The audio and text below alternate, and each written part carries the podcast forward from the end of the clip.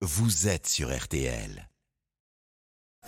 Tour de France 2022. L'étape du jour, Laurent Jalabert avec Christophe Paco. Bonjour messieurs.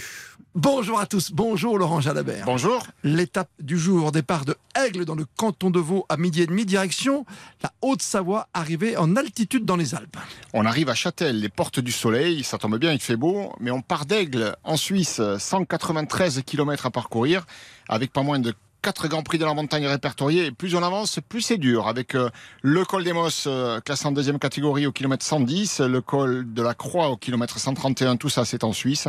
Et puis le pas de Morgin avant de basculer côté français, euh, un col en première catégorie, le pas de Morgin. On bascule sur Châtaigne ensuite pour arriver donc aux portes du soleil. Voilà une étape qui promet d'être à nouveau disputée à la veille d'un jour de repos qui sera le bienvenu pour tous. Arrivé, on le rappelle, en altitude encore. Arrivé en altitude, à 1297 mètres exactement. Encore une étape de costaud à suivre sur Artel, évidemment, toutes les demi-heures. Bonne journée, Laurent Jalabert. Merci. Christophe Paco, Laurent Jalabert, merci messieurs. On vous retrouve euh, comme tous les soirs à partir de 18h30 sur RTL pour le Club Jalabert.